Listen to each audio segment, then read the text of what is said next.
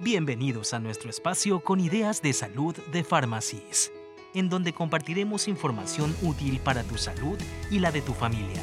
Hoy tenemos como invitada a la nutricionista Susi Corral, que nos hablará del tema alimentación sana en casa. Empecemos. Hola, hola, ¿cómo están? Hoy les traigo un tema nuevo para mantenerlos informados y yo sé que les va a encantar. Soy la licenciada Susi Corral, su nutricionista en casa, y hoy vamos a conversar de la alimentación sana y variada. ¿Les gusta la idea? Ok, listo, entonces empecemos.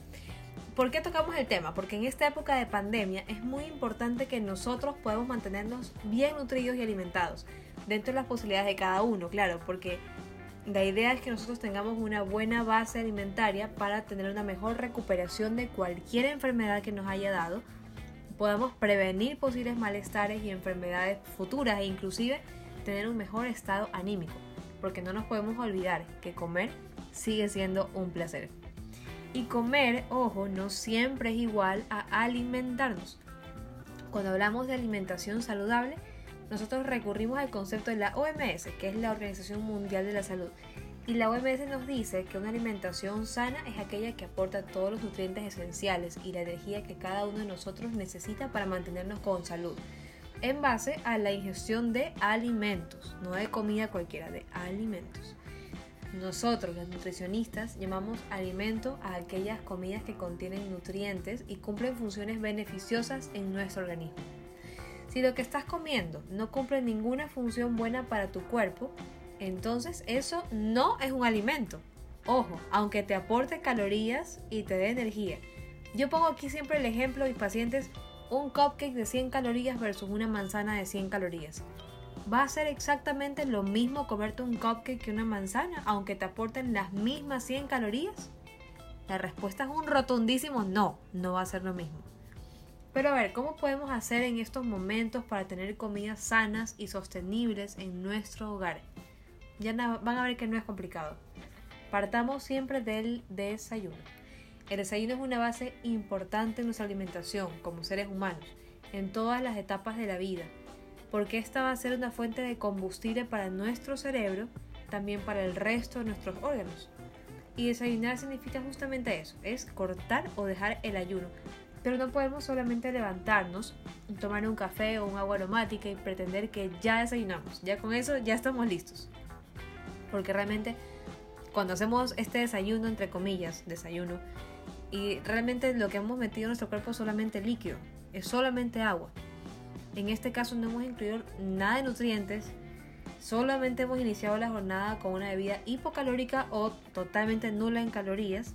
Y lo más probable, aparte de que no nos nutrimos bien, es que al pasar el día, sobre todo al mediodía, 10 de la mañana, ¿qué es lo que vamos a hacer? Vamos a empezar a picar comida que no deberíamos comer. Ahí es cuando uno pide la fundita de chifles, es cuando uno pide boloncitos, los patacones.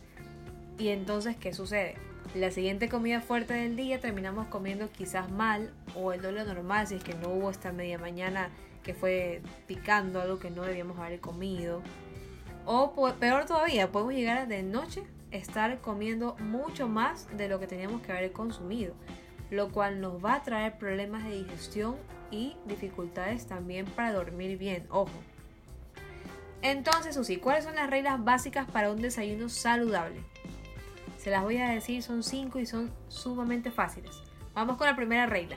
Regla número uno. Levántate siempre a la misma hora, entre 6 y media de la mañana y 8 y media de la mañana. Preferiblemente que sea ese horario para que tengas un horario estable de arranque de jornada y ya vayamos creando una conducta. Regla número 2. Apenas tú te levantes, tómate un vaso de agua pura al ambiente, que te va a ayudar a rehidratarte, a activar función digestiva e intestinal, permitiéndole también a tu cuerpo comer lo justo en el desayuno y no hacer un desayuno tipo buffet.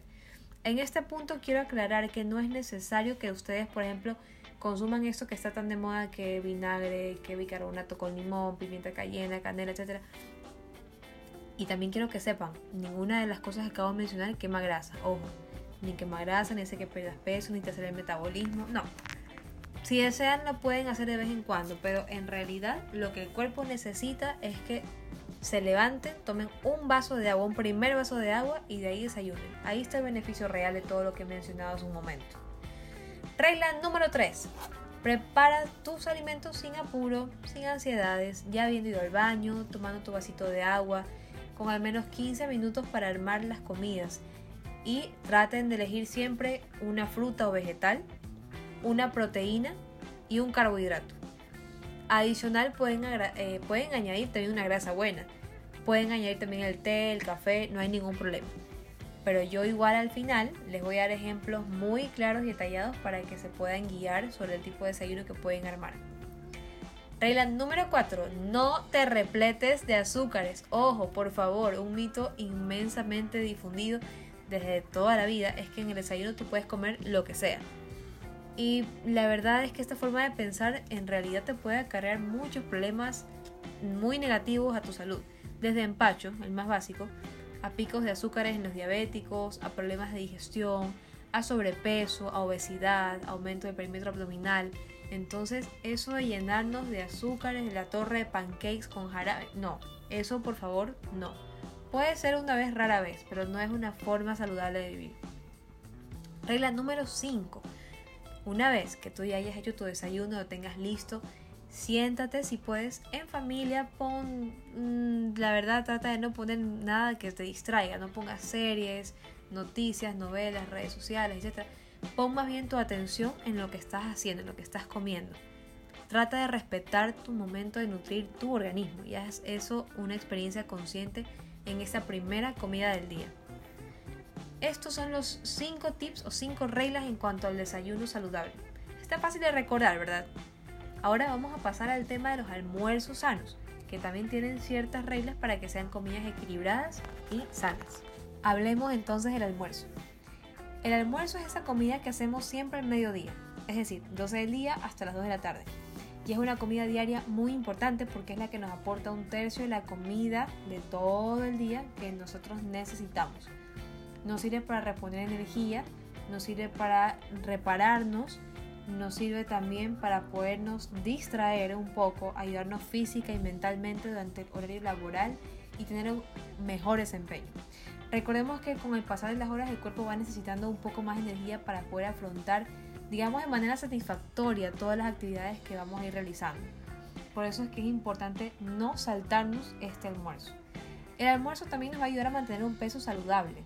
Hay personas que, por ejemplo, evitan almorzar porque creen que es una forma de perder peso, pero esto lo considero yo un error, puesto que, a ver, estar muchas horas sin comer va a generar mayor apetito en casi todos los casos y nos puede llevar a elegir ciertos alimentos que no son tan saludables, en vez de llevar una dieta equilibrada según los horarios en que nuestro cuerpo nos lo pide. Esto además afecta mucho a los pacientes con diabetes, por ejemplo. Porque cuando nosotros tenemos mucha hambre, no hemos comido en varias horas, los niveles de azúcares se van bajando y se tiende a comer para matar el hambre eligiendo cualquier cosa, pudiendo lograr que se nos dispare el azúcar y lógicamente esto nos va a causar un daño si somos personas con diabetes, daños graves. Y si no somos personas con diabetes, nos va a dañar nuestro metabolismo, nos va a disparar la insulina, lo cual nos va a producir grasa abdominal y nos va a hacer subir de peso. Entonces ya se van dando cuenta de por dónde voy con el tema de esta comida que muchas personas la desprecian, la pasan a las 6 de la tarde, no, no la hacen como es debido, ya se están dando cuenta por dónde voy. Debido al momento del día, que es el mediodía, yo les recomiendo tomar alimentos que sean fuente de energía concentrada y de larga duración. ¿Como qué? Como por ejemplo incluir proteínas, verduras, frutas, carbohidratos, productos lácteos, siempre alimentos que mantengan un equilibrio. No vamos a consumir un plato que sea 100% vegetales porque no está equilibrado y tampoco vamos a consumir un plato que sea 100% carbohidratos, o sea, arroz con fideo y papa. Eso tampoco está equilibrado. Ahora, aunque yo al final les voy a dar ejemplos, creo que sí es importante mencionarles desde ahorita que yo sí recomiendo por esta época de cuarentena intentemos no utilizar muchas hojas para las ensaladas frescas. La lechuga, la espinaca, la albahaca, tratemos de evitarlas un poquito, a menos que las vayamos a cocinar por el simple hecho de que la desinfección de estas hojas es más complicada. Mucha gente no las desinfecta de paso. Y aunque la FAO nos asegura que los alimentos no son fuente de contagio, sí pudiera ser posible una contaminación cruzada, sobre todo si tenemos en cuenta que compramos en supermercados. Alguien pudo venir, toser sobre los vegetales, nosotros los cogimos sin que nos pasamos las manos por ojos, nariz, y boca y entró el virus. A eso voy. Ahora hablemos de las cenas. Un dato muy importante es que recordemos que cada horario de comida cumple una función, incluida la merienda o cena, que continúa siendo una de las tres comidas principales de acuerdo a las recomendaciones de la OMS y la Sociedad Americana de Diabetes. También es respaldado por la Escuela de Nutrición de Harvard y muchas instituciones que también respaldan salud continúan mencionando la cena como una de las principales comidas del día. Con la cena las reglas son mucho más sencillas, en casos generales sobre todo, ya que con el pasar de las horas, nuestro cuerpo, cuando empieza a oscurecer, desde las 6 de la tarde para ser específica, comenzamos a hacer un proceso de escaneo interno que revisa parte por parte qué daños se dieron durante la jornada, qué es necesario reparar, qué se guarda, qué se queda. Es todo un inventario que se realiza con la idea de hacer una reparación efectiva, por lo que lo ideal es que ayudemos a ese proceso, reduciendo un poco el volumen de alimentos para que nuestro cuerpo no pase demasiado tiempo concentrado en digerir, sino más tiempo concentrado en sus funciones más importantes que son de reparación. Entonces ya se imaginan por qué está el dicho tan famoso, desayuna como rey, almuerza como príncipe, cena como mendigo, pero siempre dentro de los parámetros necesarios. Hay una pregunta clásica. Susi, si me salto la cena, ¿bajo más rápido de peso? Yo les puedo decir sí y no, porque depende del caso pero en general no es necesario quitar las cenas para perder peso, porque en realidad basta con reducir las porciones para la noche y de ser posible retirar los alimentos hipercalóricos, o sea, comidas chatarras, dulces, carbohidratos simples como arroz pan, pastas, en las noches, por favor, ojo. Hay personas que llegan de noche a comer arroz con menestra y carne y se preguntan ¿por qué no bajo de peso? ¿Por qué no duermo bien? ¿Por qué tengo pesadillas? ¿Por qué me estriño? Entonces, mucho, mucho cuidado con lo que estamos cenando por las noches. Si has tenido una comida muy difícil de digerir, esas comidas pesadas que decimos nosotros, como almuerzo, y tú continúas en la noche sintiendo que estás satisfecho, puedes limitarte en ese caso a un té digestivo, no te obligues a cenar, porque si ya tu cuerpo está todavía digiriéndolo de la tarde, no vas a ponerle más estrés con una nueva comida. Con los snacks, las reglas son también sencillas, van a ver por qué. Actualmente, de acuerdo a las nuevas guías alimentarias y todos los congresos a los que yo he asistido en los últimos dos años y medio, los snacks ya no son comidas obligatorias como se mandaba a comer años atrás. Sin embargo, cumplen tres funciones que yo considero muy importantes. Primero, reducen la ansiedad. Esta ansiedad es la que nos tiende a llevar a comer, por ejemplo, la fundita de chifles al mediodía, el chocolate a la media tarde, en esos horarios de entre almuerzo y desayuno o almuerzo y cena, por lo regular hay picos de ansiedad por los cambios de azúcar en la sangre. Entonces ahí va, por ejemplo, un snack saludable como los que les voy a decir después de un momento. Regla número 2. Los snacks completan los nutrientes que nuestro cuerpo puede necesitar. Y la regla número 3 nos ayudan a que nuestro metabolismo y digestión se mantengan con un ritmo estable esta parte es, muy importante igual recordárselas.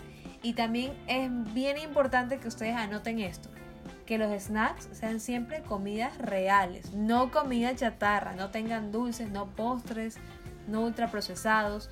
¿Para qué? Para que nuestro cuerpo obtenga verdaderos beneficios y logremos nuestra meta de estar más sanos. Así que durante la cuarentena, por favor, no compren comida chatarra, se los pongo en mayúsculas como para que de verdad no se olviden no la tengan a la mano tampoco, ni en su casa, ni en la oficina, ya que si tienes algo guardado que sabes que no debes comer, más que seguro que te lo vas a comer en algún momento. Realmente esto es un, tip que les tengo que dar siempre. Siempre es importante recordemos estas reglas, sepamos escuchar también a nuestro propio cuerpo, que tiene una forma de trabajar mejor y eso nos vuelve únicos, al igual que nuestro tipo de dieta que también es totalmente única. Ahora sí, lo prometido. ¿Cuáles opciones podríamos tener para días saludables durante nuestra cuarentena? Les voy a dar unas alternativas, así que tomen nota que este es el menú. Podemos, como desayuno, preparar una tortilla de verde asada con queso o hacerla bolón, por ejemplo, sin aceites, con un batido de frutilla y medio guineo. Más, ahí sí, el té de manzanilla o el café. Queda riquísimo, se quedan satisfechos, les va a ir súper bien con esta alternativa. Otra opción que ustedes pueden tener, por ejemplo, es un tazón de fruta picada con yogur y un cuarto de taza de avena o granola, más la infusión o más el café. Recuerden eso sí, por favor, a las infusiones y café no les pongan azúcar.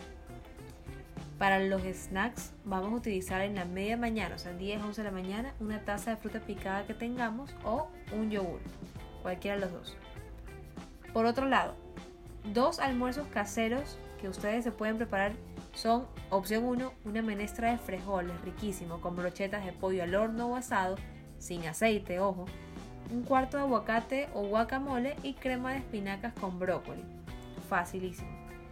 Una segunda opción, Podemos hacer tallarines con atún mezclados con cebollita cocinada, jamón de pollo tipo 1 o un huevo duro, con un aderezo que sea yogur, aceite de oliva y mostaza, y aparte un bowl de ensalada al vapor con coliflor, zucchini, pimiento rojo, zanahoria rallada, tomate. Eso lo pican todito, lo pueden mezclar con los fideos y esto les queda delicioso. Para el snack de media tarde podemos comer por ejemplo un puñado de almendras que es grasa buena o un huevo duro que es proteína súper fácil. Y a la hora de la cena les voy a dar dos opciones. Podemos cenar un sándwichito de queso con tomate picado y champiñones y un yogur o leche. Esta es una opción que por cierto les encanta a los niños. La pueden usar seguido en casa si tienen niños, por ejemplo. Pero otra opción puede ser también una taza de crema de vegetales que haya quedado por decir del almuerzo o una ensalada, junto con una porción menor de proteína más un té. Esta segunda alternativa la recomiendo mucho para las personas que están cuidando su peso, cuidando su azúcar en sangre también. Es una alternativa muy ligera, fácil de hacer. Se acabó el día, dormimos temprano, podemos tomar un poco más de agua, eso está perfecto. Pero estos son dos horarios saludables para que ustedes se preparen menús saludables en sus casas. Recuerden que todo va a depender siempre del caso. Sin embargo, estas recomendaciones generales les pueden ayudar un poco a guiarse a la hora de armar sus comidas sanas y mantenerse con muy buena salud. Y eso es todo por hoy. Espero que este tema les haya gustado, lo preparamos con mucho cariño para ustedes y recuerden seguir nuestro canal de podcast para más recomendaciones. Aquí ya saben que los esperamos siempre. Chao, chao. Gracias por escuchar nuestro espacio con ideas de salud de Pharmacies. Si consideras importante este podcast, síguenos y compártelo. Además, mantente informado en nuestras redes sociales.